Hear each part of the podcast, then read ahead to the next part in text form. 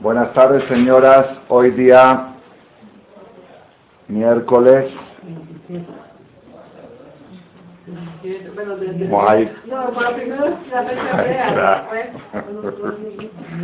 Ay, ay, ay, ay, todavía no hemos aprendido.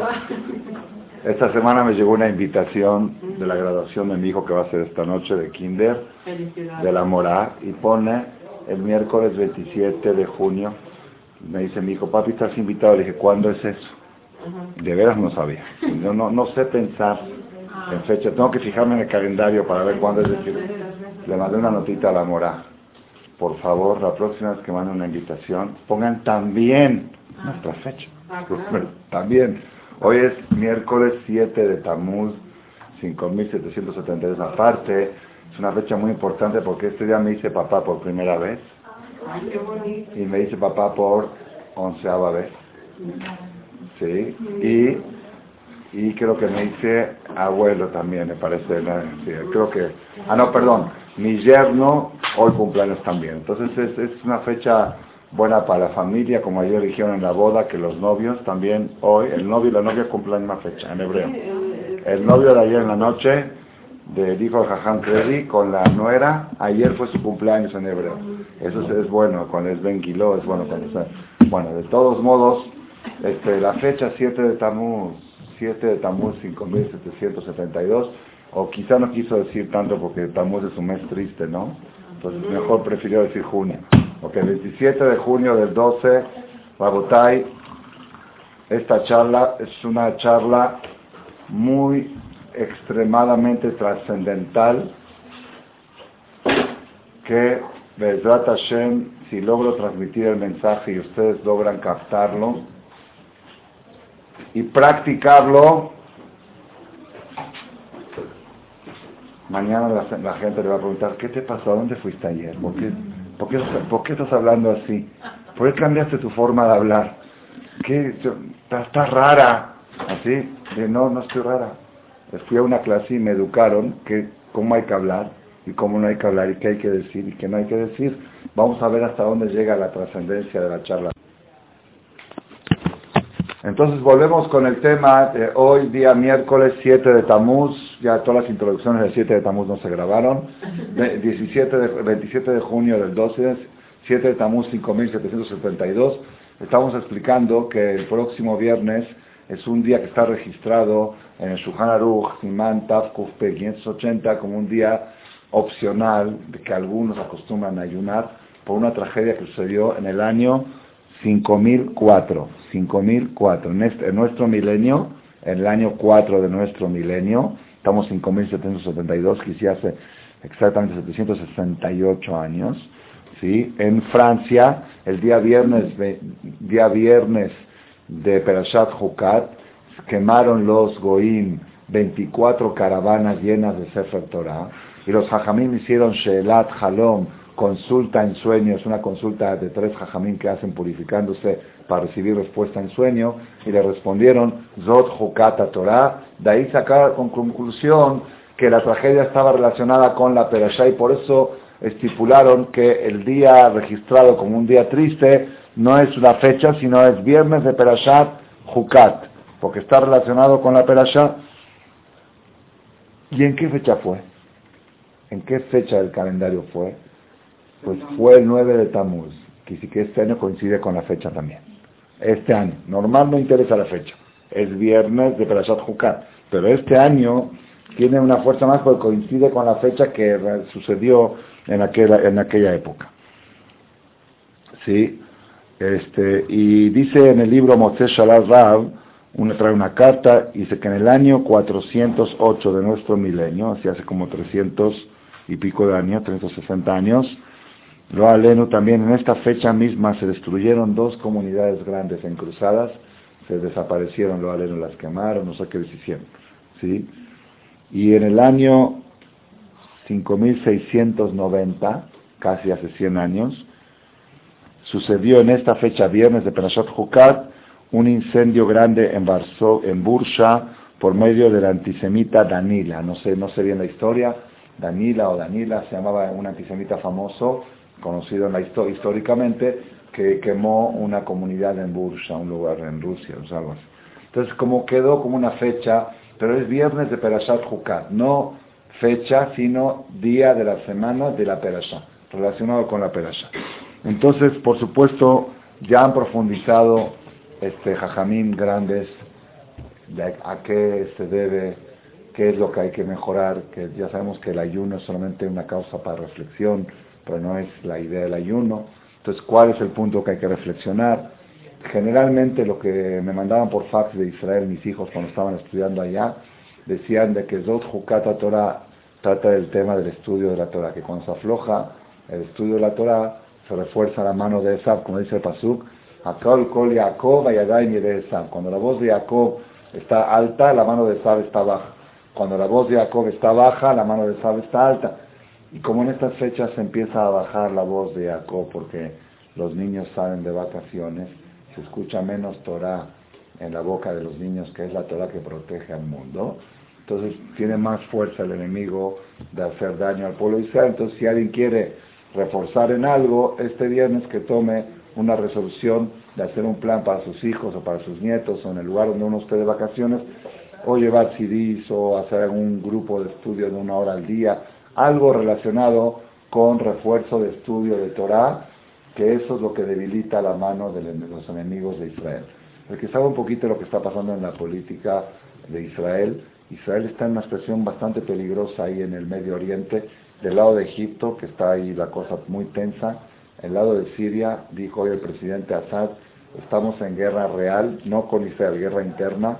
Ayer de los antigobiernos degollaron a tres periodistas y cada día mueren cientos de personas dentro de Halab y de Damasco, ¿sí? de guerras internas que hay entre ellos.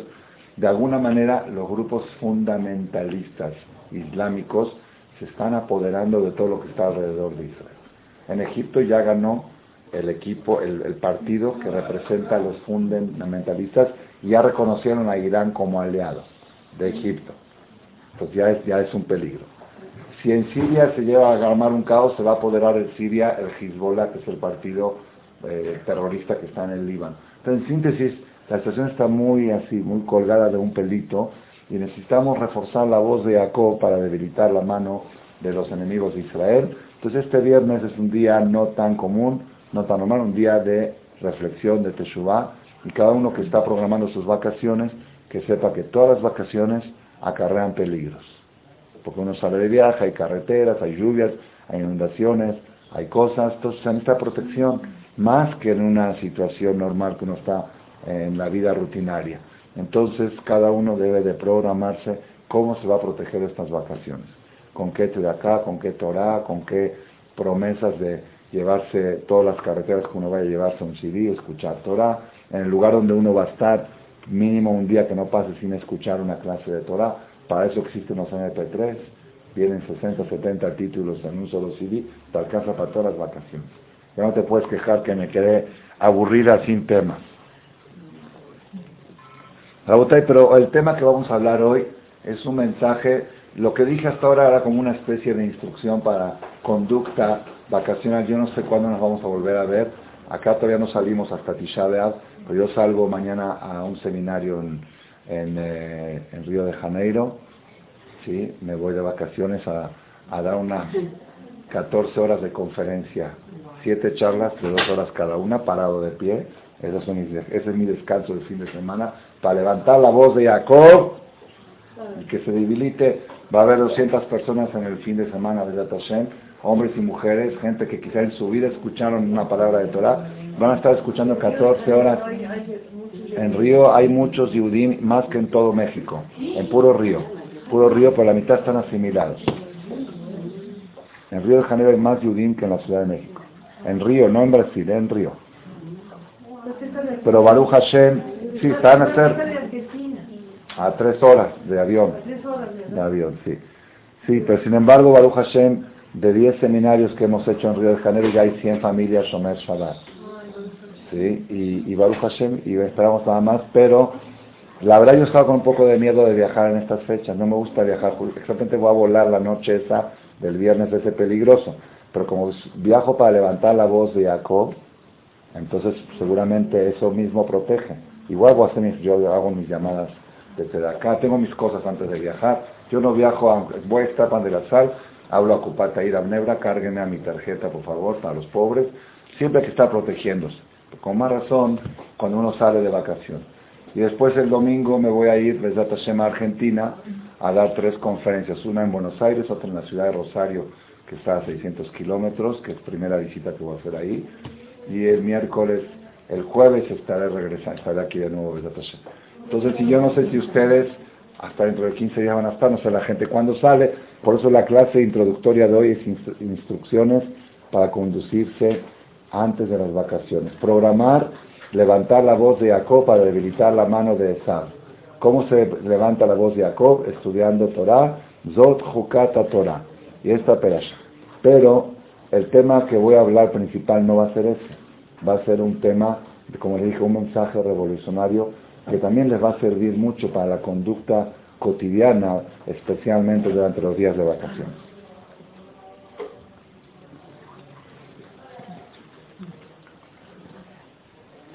La, próxima perashá, Zot Jukata Torah, cuenta de la vaca roja al principio, y después, sin que la gente se dé cuenta, solamente en Shem, el que lee Shem Tov se va a dar cuenta. Pero la mayoría de la gente no se da cuenta, ni los hajamim porque yo hasta que no hice Shem Tov no me había dado cuenta.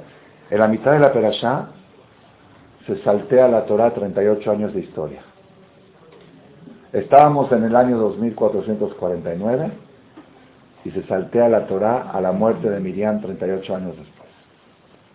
¿Y qué pasó en el medio? No sabemos nada. Nada. Hay 38 años del pueblo Israel en el desierto que no se sabe nada qué pasó en el Inter. ¿Me entendieron lo que estoy hablando? La historia que, leímos la Torah la semana pasada de Korah y la Perashá de Jucat están en el año 2449, un año después de la salida de Egipto.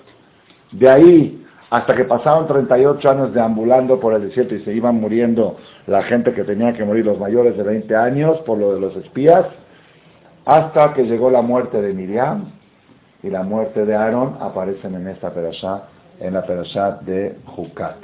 ¿Okay? Las dos muertes son trágicas. La de Miriam, desaparece el agua cuando muere Miriam. La de Aarón, desaparecen las nubes cuando muere Aarón.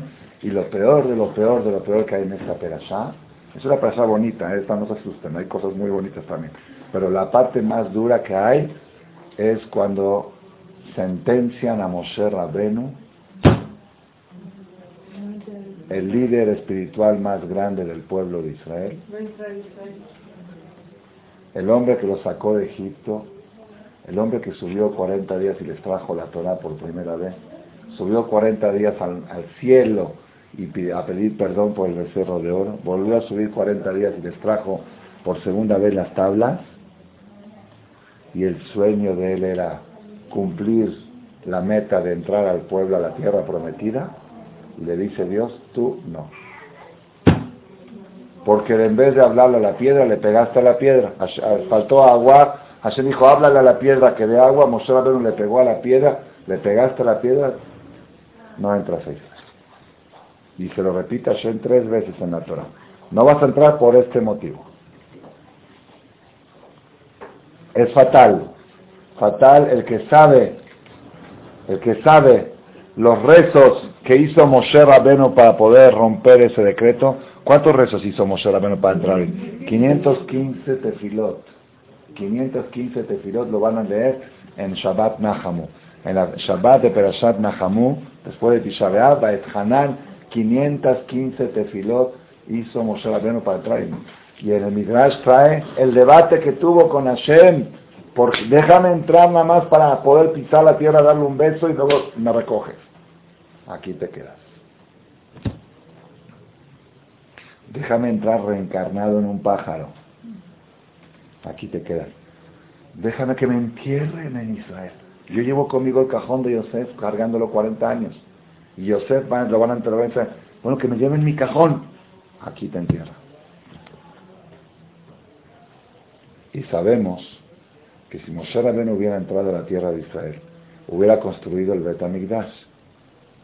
Y si hubiera construido el Betamigdash, algo que construyó Moshe, jamás se puede destruir. El santuario de Moshe, el portable que hizo, no se destruyó nunca, está enterrado bajo la tierra. el Bet Amigdash, si lo hubiera construido Moshe en vez del rey Salomón, era indestructible. Dice que la historia de nuestro pueblo hubiera cambiado. La historia de nuestro pueblo cambió en esta perashá, Zot Hukata Torah. ¿Con qué? Con la sentencia que le dio a Shema Moshe. Le dijo, por no haberme santificado y por haber actuado de manera incorrecta, esa es nuestra, es algo muy exclusivo de nuestra religión. es la única, es la única, ahorita es la única religión que se permite en sus textos censurar a sus líderes, a sus líderes máximos. Si Moshe Rabenu hubiera escrito la Torah por sus pistolas, hubiera puesto sus errores, ¿me entendieron cómo está? Es la única en otras religiones no vas a encontrar que se autocritican a los líderes. Aquí al líder máximo del pueblo Israel, que es Moshe Rabenu, la Torah nos permite y lo critica y lo censura porque para decirte que nadie es perfecto y que todos los errores se tienen que pagar y que hay un Dios que está al pendiente de todo y cuanto más perfecta es la persona, más le exigen la pulcredad y una falla le puede costar a un líder todo. Para Moshe era todo. No entrar a Israel era todo. Y está en esta perasha. Y le costó no solo a él, le costó al pueblo dice porque perdió la oportunidad de tener un beta Migdash construidos con las manos de Moshe. Entonces, Rabotai, este, esta, este tema merece un análisis profundo. ¿Dónde estuvo la falla de Moshe? Como preguntó aquí la tía Alicia, habían preguntado. Moshe sabía que estaba cometiendo un error. Hashem le dijo, háblale a la piedra. Y Moshe le habló y la piedra no sacó agua. Entonces Moshe le pegó a la piedra. Se enojó y le pegó a la piedra. Ah, porque le pegaste a la piedra, ahora no vas a entrar a la tierra y dice, bueno, ya Ferchi le pegó, le habló. Hay en los comentaristas, fíjense en el Shento, pueden estudiarlo también, o en otros comentarios de la Perashá, hay 10 explicaciones cuál fue el error de Moshe, dónde estuvo la falla de Moshe. ¿Dónde, ¿Cuál es el punto? Por pegarle, por hablarle. ¿Qué tan grave es pegar? ¿Qué tan grave es? Le pegó una piedra. ¿Y por qué tan...? Si hay cosas más graves, ¿no? Como decir, hay jarames peores que este. ¿Dónde estuvo la falla? Hoy, la charla de hoy, vamos a dar la explicación de Ramban Nachmanides se va a relacionar con la charla de hoy y esa es la explicación y ese va a ser el mensaje fuerte de la, de la conferencia. El Ramban Nachmanides dice que el problema no fue que le pegó a la piedra o que le habló a la piedra, sino fue una expresión que hizo Moshe Rabenu, ¿sí? una expresión que hizo Moshe Rabenu, cuando el pueblo de Israel le dijo, queremos agua, ¿para qué nos sacaste de Egipto? Ya tenían 40 años, ¿para qué nos sacaste de Egipto? Vamos a regresar a Egipto, queremos agua, aquí no hay agua. ¿Y por qué no había agua? Porque murió Miriam, falleció Miriam, se secó la fuente de agua, queremos agua. Entonces Hashem le dijo, háblale a la piedra, Moshe Rabbeinu dijo, van a ver, ahora yo le voy a hablar a la piedra y la piedra va a dar agua. Dijo, no, háblale a la otra piedra. Así se hizo. Entonces Moshe dijo, escuchen Shimona Morim, escuchen rebeldes Dice Ramban, ahí estuvo la falla de Moshe. ¿Cómo le llamas al pueblo de Israel rebelde? Escuchen los rebeldes. Shimona. Y ustedes se preguntan, ¿qué tan grave es eso? ¿Ah? Que una morada diga a los niños, escuchen traviesos. ¿No es muy común? Escuchen traviesos o rebeldes, o otras palabras. hoy día las moros dicen otras palabras. Escuchen groseros, o escuchen. ¿Ah? Sí, bueno, pues, pues buena pregunta. En esto está en números 20, números 20, versículo 10. Vayaquilu Moshe de Aarón et Y reunieron Moshe y Aarón al Kaal, a la comunidad. El Penea está al lado de la piedra. Vayomer Lahem y les dijo a ellos Moshe, Shimuna Morim, escuchen rebeldes. Aminacelas de, ¿ustedes creen que de una piedra yo pueda sacar agua? Pues van a ver que sí. rebeldes, no entras a Israel. Todavía no lo entendemos. Pero así es la opinión de Ramban Nachmanides, si no me equivoco. Hay 10 opiniones